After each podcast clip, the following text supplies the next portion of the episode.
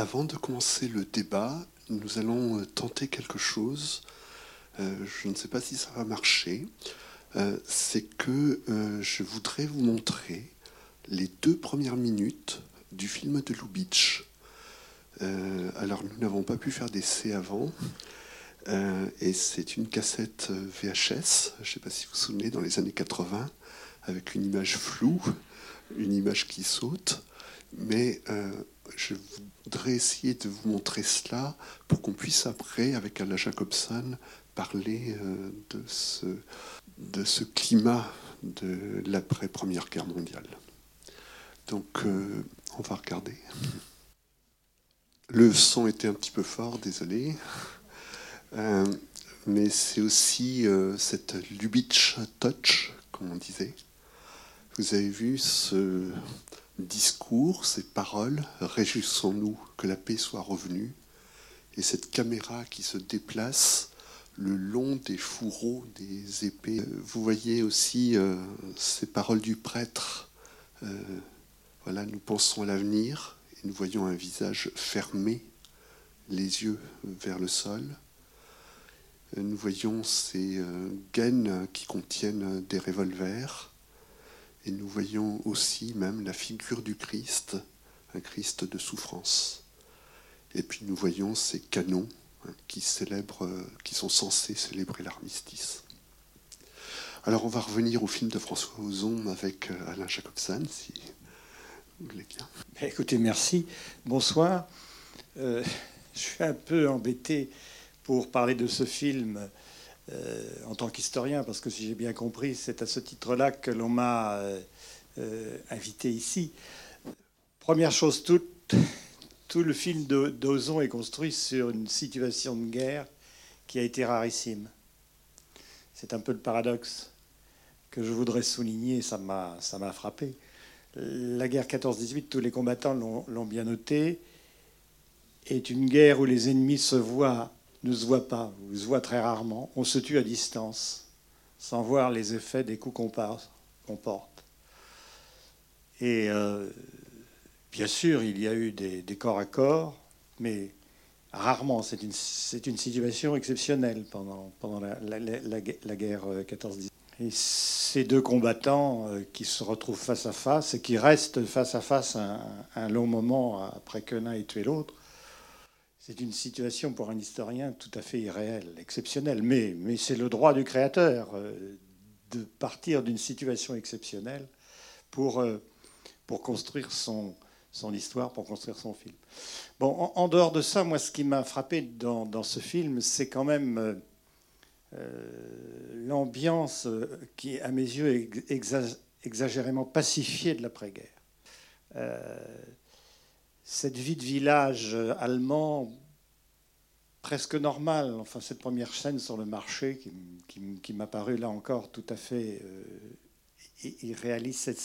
Cette, scène, cette scène de bal qui est censée se passer au mois de juin 1919, comme si ce moment-là n'était pas un moment particulièrement dramatique de l'histoire de l'Allemagne, puisque c'est le moment où on signe le traité de Versailles, presque jour pour jour et comme si le, réalisateur l'avait oublié. Et on sait que le traité de Versailles, c'est un traumatisme phénoménal pour les Allemands, hein, puisqu'ils apprennent qu'ils ont perdu la guerre.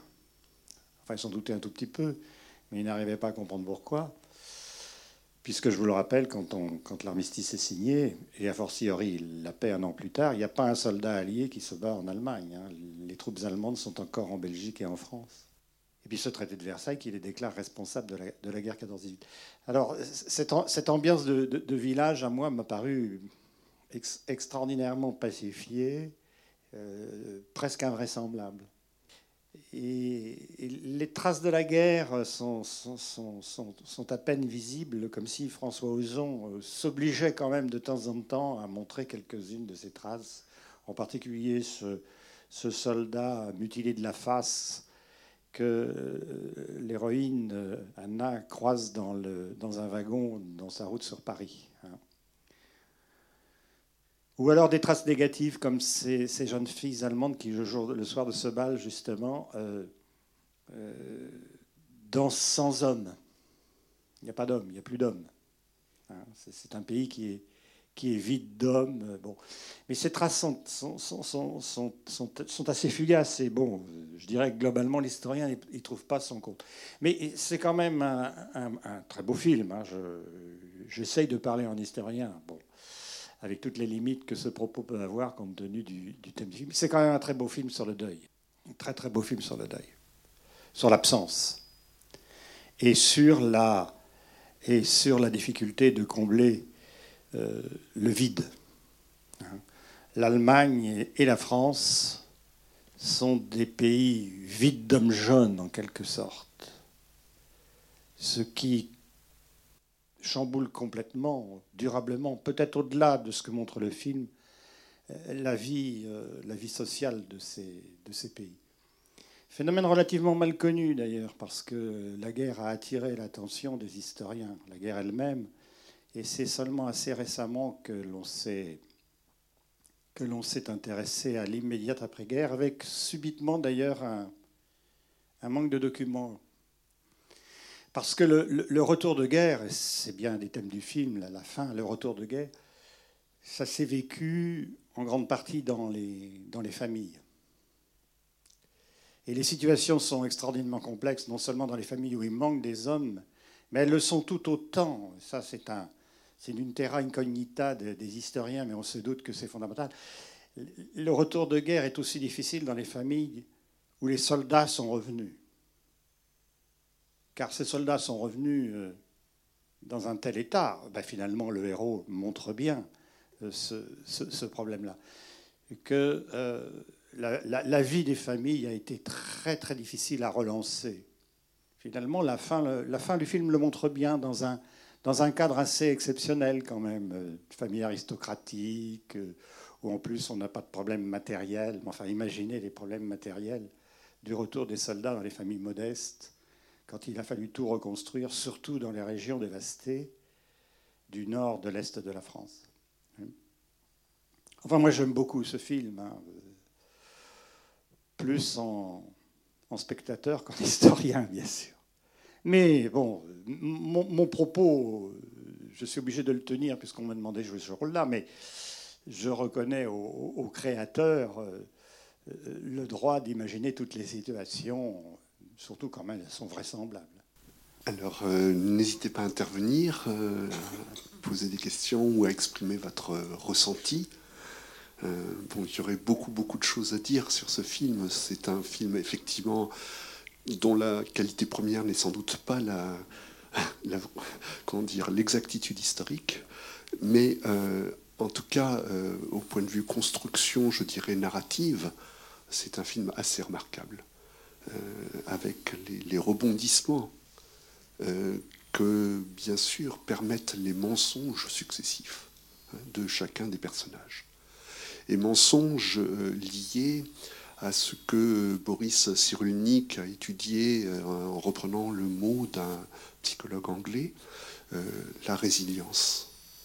La résilience qui amène à, comment dire, les êtres à être clivés, c'est-à-dire à révéler une part d'eux-mêmes socialement acceptable et à cacher, donc mentir, euh, ce qui est le plus insupportable, le, plus abominable, qui ne peut pas être dit euh, directement, ou qui peut être dit mais en prenant toutes sortes de détours, euh, au terme d'un processus euh, extrêmement long euh, d'apprivoisement de sa propre souffrance, sa culpabilité, et puis de l'autre aussi.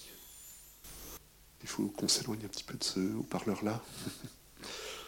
Alors, je ne sais pas si vous avez des questions, des, remarques, hein, parce qu'on pourrait parler longtemps. Il y a beaucoup, beaucoup de choses. Je trouve que c'est un film très, très riche. Hein. Euh, même si effectivement c'est un film mensonger. Mais euh, il y a quelque chose dans le mensonge qui est très important, c'est qu'en fait, euh, celui qui reçoit le mensonge, en général, il, veut bien qu'on lui mente. Il y a une espèce de coopération implicite Je pense que nous en avons fait l'expérience ici, parce que le traité de Versailles, je pense que la plupart d'entre nous connaissent hein, et savent que ça a été quand même quelque chose mais d'abominable, ça aussi. Est-ce que non, je peux pas dire ça. Non, non, ça fait maintenant quelques années qu'on relit le traité de Versailles d'une manière euh, un peu plus nuancée que qu'on ne le présente traditionnellement. Alors Ah oui, non, mais je ne veux pas vous faire un cours d'histoire, si vous voulez. Euh, si vous voulez, le, le, traité de Versailles est dur pour l'Allemagne, mais inévitablement, l'Allemagne est en position de, vaincu. Hein. malheur aux vaincus. Je ne connais pas de traité ayant mis fin à une guerre avec un vainqueur et un vaincu qui ne soit pas dur d'une certaine manière pour le vaincu. Hein. Bon, faut quand même pas euh, exagérer. Mais ce que les historiens font remarquer, c'est que finalement, le traité de Versailles était susceptible d'être euh, appliqué mollement ou durement. Voilà. Et que tout a dépendu en réalité de ce qui s'est passé dans l'entre-deux-guerres. Il y avait une lecture molle et ouverte du traité de Versailles qui aurait euh, permis certainement euh, de configurer l'entre-deux-guerres autrement. C'est d'ailleurs ce que Aristide Briand a tenté euh, jusque dans les années 1924-1925, avant que Poincaré ne lui succède et occupe la Rhénanie, comme vous le savez. Hein. Et bien, il y avait aussi une manière de l'occuper, de l'interpréter durement. C'est ce qu'a fait Poincaré, c'est-à-dire on ne on, ne change pas une virgule au traité, on exige son exécution pure et simple, et on n'utilise pas les ouvertures qu'il pourrait permettre, en particulier sur la question des réparations, puisque... Alors, par exemple, oui. Alors, les réparations, je m'excuse parce qu'on s'éloigne du film, hein, mais enfin bon, puisque la question m'a été posée, le traité de Versailles fixe le principe des réparations. L'Allemagne paiera des réparations au titre du fait que l'article 231 la reconnaît comme unique responsable de la guerre. C'est en cela que le traité est dur. Mais il ne fixe pas les sommes. Les sommes ne sont pas fixées. On est incapable en, 1919, en juin 1919, de dire combien la guerre a coûté et ce que l'Allemagne devra payer. Donc une exécution euh, souple du traité de Versailles aurait pu déboucher sur des réparations légères. Et non, c'est pas ce qui s'est passé. Les, réparations ont été fixées à un très haut niveau, quitte par ailleurs à revenir en arrière avec les plans Young et Davis. Euh, la façon dont les réparations ont été gérées montre bien que le traité de Versailles, d'ailleurs, pouvait être appliqué d'une manière dure ou d'une manière molle. On l'applique d'abord durement, et puis les réalités imposent qu'on l'applique mollement, et on diminue le volume des réparations, et on échelonne les remboursements de l'Allemagne. Et du même coup, ça va mieux. Bon, vous voyez, c'est un exemple, hein, la question des réparations. Donc le traité de Versailles a largement dépendu euh, des conditions de l'entre-deux-guerres. S'il n'y avait pas eu la crise économique, en particulier, les choses auraient pu tourner différemment. Et bon, les historiens font remarquer, font remarquer aussi qu'en Europe centrale, on a réglé, grâce au traité de Versailles, toute une série de problèmes sur des points mineurs, mais qui empoisonnaient la vie de ces pays-là, et que finalement, c'était pas si mal que ça. Donc, euh, euh, maintenant, on ne présente plus le traité de Versailles comme moi on me l'a présenté quand j'étais élève, comme un traité dur, imbécile, en quelque sorte, générant presque automatiquement la Seconde Guerre mondiale. C'est plus comme ça qu'on le voit. Voilà. Plus tout à fait. Excuse de cette lourde leçon. Non, non, moi je trouve que c'était important de, le, dire. Oui. Alors, euh, oui. Euh, bonsoir. Euh, je voulais juste pas, au début du film, moi j'étais persuadée que le, que le père il savait déjà que, que Pierre Ninet avait tué son fils. C'est comme ça tout de suite que je l'ai ressenti. C'est pour ça que j'étais étonnée après qu'il euh, abonde dans le, dans le fait. Puis ça leur faisait du bien aussi. Hein. moi, ce qui m'a paru vraiment important dans le film, c'était la force du pardon. Et que chacun pouvait recommencer à, à pouvoir vivre. D'ailleurs, on le voit à la fin du film, les dernières scènes, elles sont en couleur, alors que tout le reste est en noir et blanc. Il y a, quelques, scènes au milieu en couleur, là, quand ils sont sur le rocher. Alors c'est plus la fin, moi, qui m'a frappé. D'ailleurs, je ne pensais pas que ça allait... Oui, mais c'est vrai, au niveau de l'histoire, c'est vraiment très très intéressant. C'était la première fois que je le voyais, mais vraiment très bien. Alors, euh, Ah oui, alors je vous donne le micro. Individuel. Oui.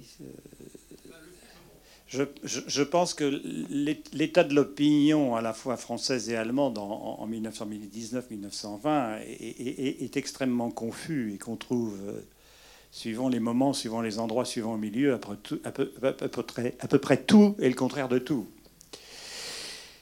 Euh, ceci dit, avec du recul et à considérer les choses globalement, euh, ce qui domine en France, alors c'est peut-être différent en Allemagne, c'est quand même un profond sentiment pacifiste et un rejet de la guerre. Alors ça, c'est vraiment quelque chose qui finit par se dégager de manière nette. Si bien que la scène où tout le monde se lève dans le café euh, en, chantant la Marseillaise, je ne dis pas que ça n'est pas possible, mais ça le deviendra. Hein, dans les, années 30, et euh, même à la veille de la Seconde Guerre mondiale, après l'arrivée d'Hitler au pouvoir, l'opinion française est profondément pacifiste, ce qui est un vrai problème quand on doit faire face aux entreprises d'Hitler. Enfin, l'opinion française, elle est munichoise. Hein. Globalement, vous trouvez. Donc, euh, chanter la Marseillaise dans cet esprit-là que nous voyons dans le film, c'est c'est pas la tendance dominante euh, autant qu'on puisse la dégager, hein. autant qu'on puisse la dégager. Ça n'exclut pas que de pareilles scènes aient été possibles. Très impressionnante aussi en ce qui concerne l'opinion, ces scènes dans le café où les, pères font leur, examen de conscience hein, en disant nous avons, nous avons poussé nos enfants euh, à la guerre, nous les avons envoyés se battre, nous les avons envoyés à la mort. Nous leur avons fourni les armes. Les armes, oui. Oui, cette phrase-là, c'est un peu, ça m'a paru être des lieux communs. C'est-à-dire, on dit oui, c'est notre faute. Nous, les anciens, d'ailleurs, il n'y a que des pères, comme d'ailleurs dans le cabaret, il n'y a que les vieilles personnes, les vieux soldats. Donc voilà, on dit c'est pas leur faute, c'est la nôtre, les parents. Ça ne m'a pas choqué ni, ni parlé particulièrement. Moi, ça m'a quand même impressionné. Je me demande d'où ça vient, historiquement parlant, si vous voulez. Euh, car l'opinion publique allemande, globalement, euh, euh, a, souhaité, a souhaité la guerre 14-18. Hein. La gauche, y compris la gauche, et alors, y compris la jeunesse. Hein. La jeunesse allemande en 1914, en particulier la jeunesse étudiante. Ça, c'est quelque chose qui est assez bien connu. Euh, part en guerre euh, la fleur au fusil beaucoup plus que la jeunesse française. Ce n'est pas une manière pour moi de vous dire que les Allemands sont responsables de la guerre 14-18, parce que c'est un problème beaucoup plus vaste que ça. Ce n'est pas ce que je vous dis. Mais incontestablement, il y a, dans la jeunesse allemande un, mouvement vers la guerre qui est assez généralisé, en particulier dans les milieux étudiants. Ah n'étant pas historienne, je vais vous demander de faire un cours à nouveau. Ah Pourquoi les, les, jeunes Allemands Qu'est-ce qu'ils avaient à gagner Les Français voulaient récupérer l'Alsace et la Lorraine? Non, non, non, non. Mais non, non, je vous arrête. Plus personne ne croit aujourd'hui que les Français sont partis en guerre pour récupérer l'Alsace et la Lorraine. Ça, je le crois aussi, d'ailleurs. On, voulait récupérer l'Alsace et la Lorraine, ça c'est certain, mais par tous les moyens sauf la guerre. Rares sont ceux qui, à la veille de la guerre 14-18, envisagent qu'il faille faire une guerre pour récupérer l'Alsace et la Lorraine. Alors on imagine un tas de moyens, les hommes politiques s'activent pas mal, la racheter, l'échanger contre une colonie. L'échanger contre une colonie, ça tombe bien, les Allemands n'en ont pas, nous on en a beaucoup. Ça marche pas parce que les Allemands finalement ne veulent pas la lâcher. Mais il est faux de dire que les Français sont partis en guerre en 14 pour récupérer l'Alsace et la Lorraine. Alors, on a été content de. On... récupérera l'Alsace et la Lorraine, enfin, Et eh oui, oui, non, mais ces, ces chants-là ont bien existé. Il y, a, il y, a, bien des tendances nationalistes dans la. C'est des images. Non, ce ne sont pas des images fausses, mais c'est des images gonflées, généralisées à toute l'opinion et à toute la classe politique, ce qui n'est pas pertinent. Euh, vous savez, ça fait à peu près 25 ans que euh, Jean-Jacques Becker, qui est un de mes maîtres, a montré que, contrairement à ce qu'on croyait, les Français aussi, de leur côté, n'étaient pas partis en guerre la fleur au fusil. Et moi, je l'ai vérifié à propos d'Angers, puisque j'ai étudié la, guerre 14-18 vue de l'Anjou. Les Angevins, quand la guerre éclate, ils sont pas contents. Ils partent résolus, ils partent courageusement, ils partent même en chantant la Marseillaise, parce que quand on s'en va, on, eh ben, on y va, donc on se donne de cœur à l'ouvrage. Mais on y, va en fait à reculons. Hein alors, chez les Allemands, sans vouloir y voir la responsabilité de l'Allemagne dans le déclenchement de la guerre, parce que ça c'est un problème, comme je disais tout à l'heure, beaucoup plus complexe, ils partent plus franchement en guerre. Il y a un mouvement vraiment plus, plus allant, en particulier dans la jeunesse, mais dans toute la société allemande. Parce que l'Allemagne euh, se considère comme un pays négligé, humilié, à qui on ne veut pas faire sa place. C'est un pays de formation récente, 1870, hein, l'unité allemande. Et globalement, les Allemands considèrent que dans le concert européen, dans le concert mondial, on ne leur fait pas la place qui leur revient naturellement. Ils se sentent euh, mis au banc, négligés, victimes d'un véritable complot. Euh, les alliances françaises avec l'Angleterre et la Russie leur paraître la, meilleure, la meilleure preuve qu'on cherche à les détruire. Bon, mais là, je simplifie euh, grossièrement, hein, parce que c'est un problème effroyablement complexe, les origines de la guerre 14-18. Effroyablement complexe. Je voulais. Ah, pardon. On est loin d'Ozon. Hein. Ozon, Ozon. Bonsoir. Euh, en fait, c'est un, détail historique, mais il m'a quand même interpellé. Je voulais savoir s'il est véridique. C'est plutôt au début du film, en fait, euh, le, père de famille, euh, le père de Franz, demande à sa femme de se taire, et elle, sort une lettre de son fils qui décrit la guerre de façon abominable, en fait, démoralisante. Et je voulais savoir qu'en est-il de la réalité de l'efficacité du contrôle postal, en fait? Est-ce que est-ce que c'était possible qu'une telle lettre parvienne dans les foyers? La censure lit à peu près une lettre sur, une lettre sur, 80 000. Ah oui. Voilà, tout est dit. Oui, merci. Les, soldats comprennent très vite qu'ils peuvent écrire à peu près tout et n'importe quoi sans, risque, sans, risque sérieux d'être lu.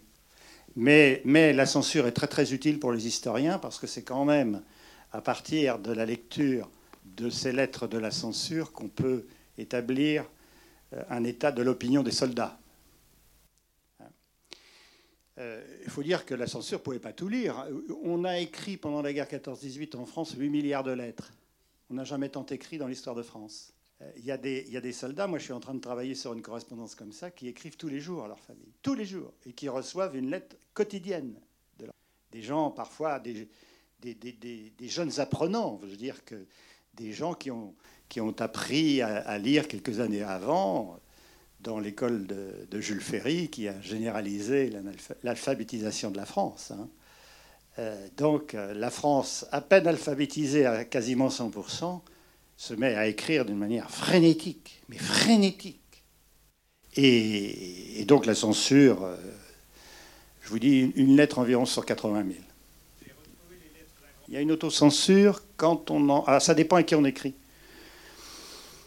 Mais quand on écrit à ses proches, à ses très proches, on s'auto-censure pour ne pas les inquiéter.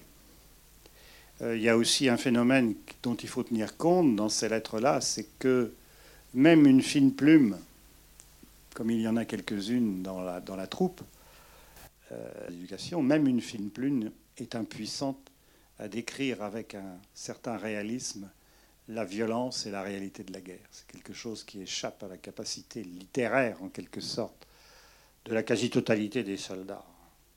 Comment décrire un bombardement d'une manière un peu crédible, infaisable, parce que c'est dantesque. Hein.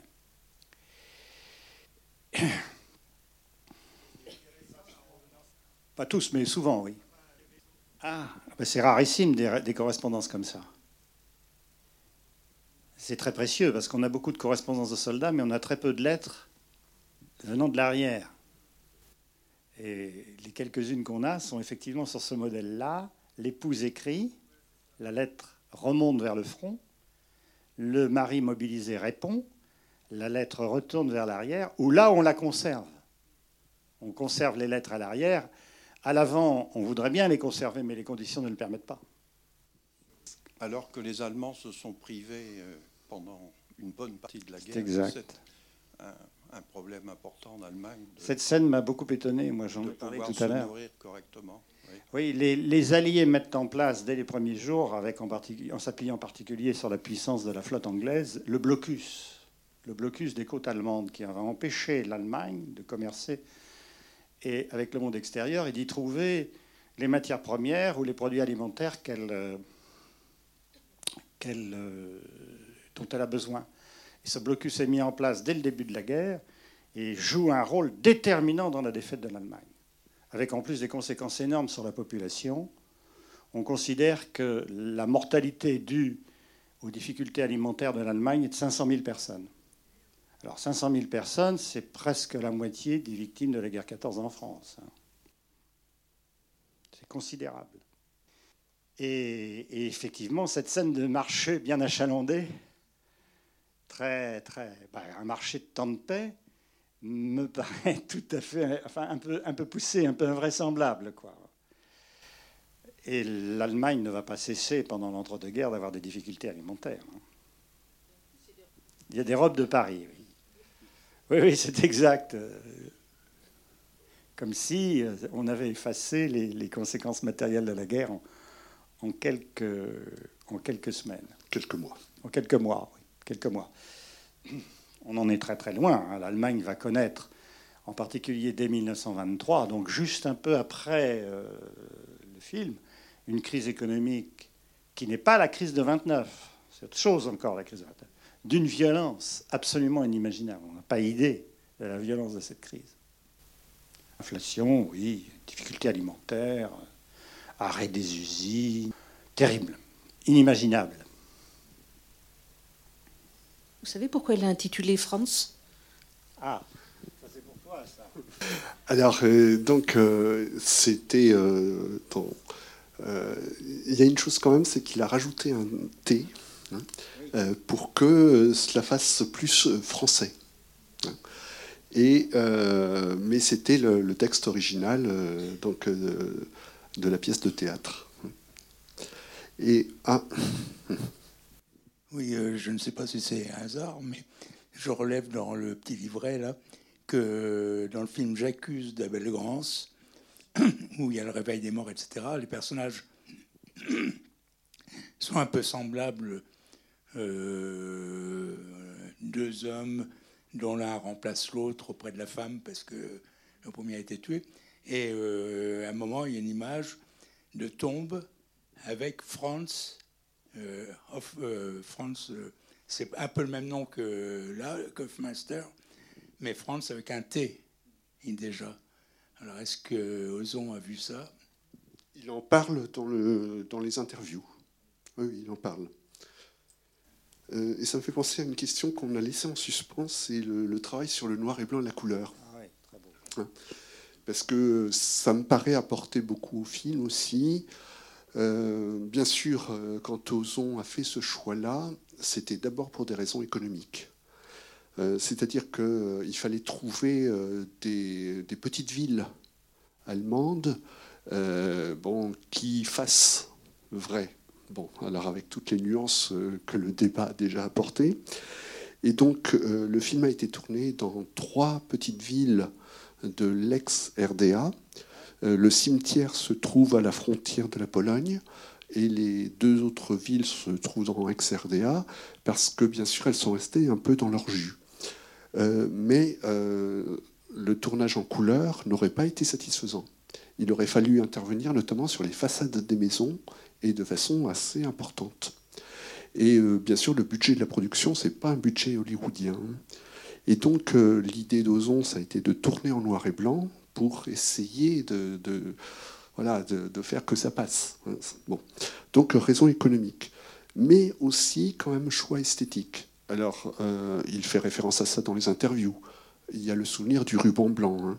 Vous vous souvenez du très beau film de Haneke, hein, là avant la guerre de 14, et qui montre euh, cette espèce de comment dire l'œuf du serpent, hein, le, germe du nazisme. Hein. c'est la génération des futurs dignitaires nazis hein, et des, de la future voilà, structure nazie qui va se mettre en place.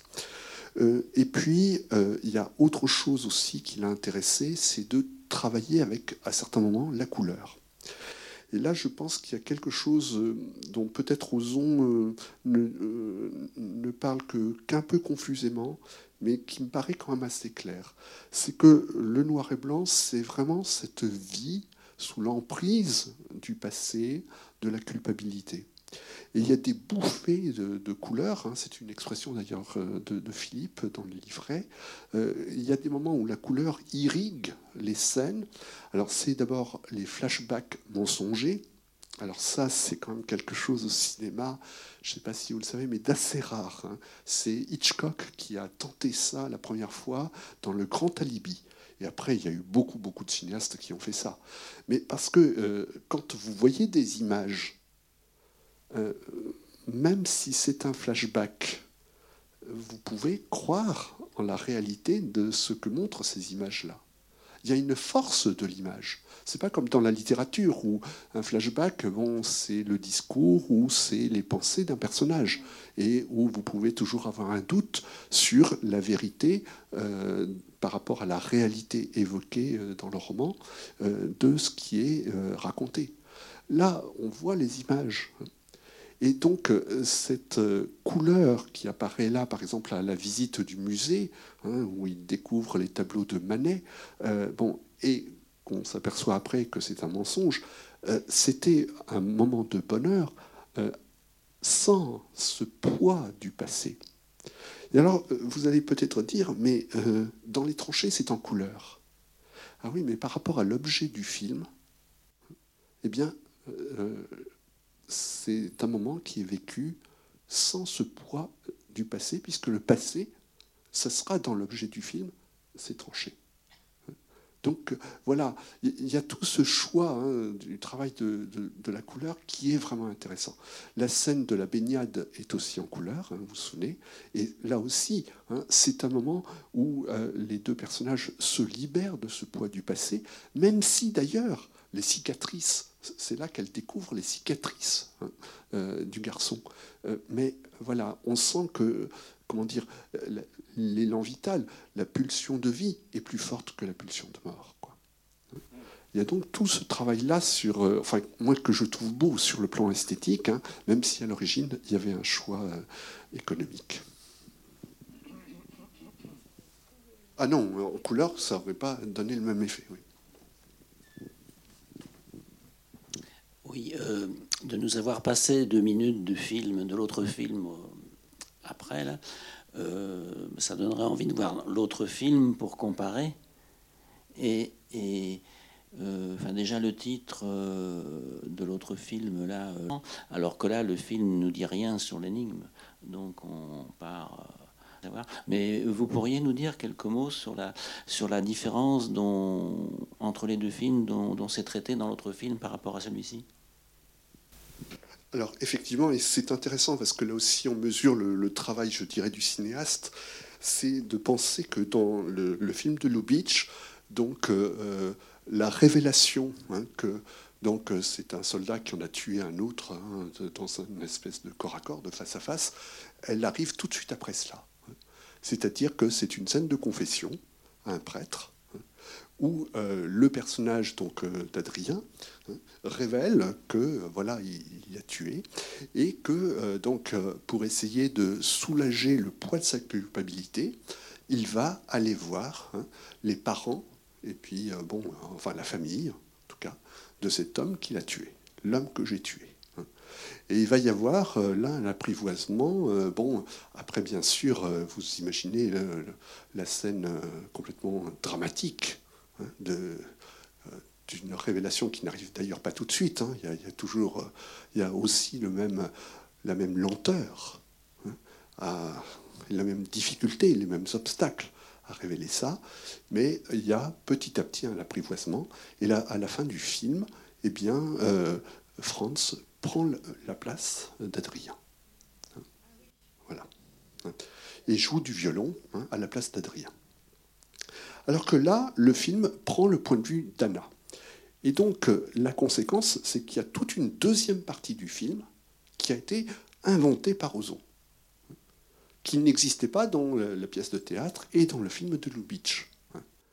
Et euh, c'est ça aussi qui fait peut-être l'intérêt de ce film, c'est qu'il y, y, a ce rebond en quelque sorte hein, euh, d'Anna qui part en France pour essayer de retrouver donc euh, Adrien hein, et bon, dans, dans, cet espoir que voilà de, de, faire sa vie avec Adrien et puis voilà de découvrir que Adrien eh bien, a aussi été en mouvement qu'il y a. Alors ça, Ozon le dit dans les interviews, c'est qu'il aime filmer les trajectoires des personnages. C'est qu'un personnage ne reste pas, si vous voulez, euh, dans le même état d'esprit, dans le même lieu. Euh, il y a des déplacements. Et euh, bon, voilà, nous sommes en mouvement souvent aussi. c'est ce qu'il raconte, c'est ce qu'il aime raconter, parce qu'au terme de ces mouvements, eh bien, il y a à la fois des rebondissements, et puis, il y a aussi un parcours initiatique qui, dans le cas d'Anna, est quand même très très beau, devant ce tableau du suicidé hein, de Manet, alors tableau très peu connu, hein, bon, voilà, et qui euh, fait le choix de la vie. Hein. Alors là, on peut bon, avoir, je sais pas, le jugement, je vous laisse libre de votre jugement sur le fait. Alors là, c'est la couleur, bien sûr. Alors, il était content de montrer la, tache rouge, hein, effectivement, hein, sur le suicidé. Et puis l'arrivée d'un jeune garçon qui, euh, à ses côtés, euh, regarde ce tableau et qui euh, ressemble curieusement à Adrien. Bon, voilà. Voilà, on pouvait même se demander si ce n'était pas lui. Hein. Mais enfin, il y a quelque chose, si vous voulez, de. Alors, à la fois, donc, Ozon fait référence à Romer. Et là, on peut penser à un film de Romer, Le Rayon Vert, je ne sais pas si vous voyez, où nous, euh, nous euh, assistons au déplacement d'une jeune femme hein, qui se morfond dans sa solitude et qui se fuit elle-même et, euh, et, qui est à la recherche d'une âme sœur. Et c'est vraiment au tout dernier moment la rencontre avec cette âme sœur se fait devant ce phénomène météorologique, vous savez, qui consiste euh, au moment où le soleil se couche, euh, plutôt d'ailleurs dans des latitudes plus euh, basses que les nôtres, hein, avoir un rayon vert, hein, un liseré, hein, voilà, après le coucher du soleil. Donc ce moment un petit peu miraculeux et cette espèce de, comment dire, de cadeau de la transcendance. Euh, voilà. Il y a d'autres questions, d'autres remarques? Oui, un, petit mot encore. Euh, moi, j'ai quand même été très impressionné par ces personnages de femmes. Les mères, dans des genres différents. Les mères, euh, bon, Anna, bien sûr. la mère de France, pacificatrice, d'emblée, calmant son mari. Euh, il y a, de, magnifiques personnages féminins, je trouve. Très, très beaux. Pierre Ninet, oui. Mm. Mm. Oui, alors il a, il, a, il, a, ce petit côté un peu androgyne, enfin fragile, qui est tout à fait à l'opposé de l'image qu'on peut se faire du poilu. Mm. Pas, je pense que ça s'est délibéré. Hein. Alors ça n'a rien. Il est moustachu, mais il n'est pas poilu. C'est, je trouve ça impressionnant. Et quand on le voit en colonne euh, au moment du bombardement qui va déboucher sur la, sur la scène fondatrice, du milieu du film d'ailleurs, il a l'air de se traîner, euh, il a un air sinistre qu'on peut bien comprendre.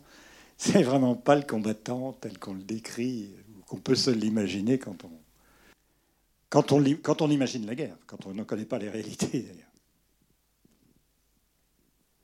Question Merci beaucoup à la Jacobson de tous ces éclaircissements.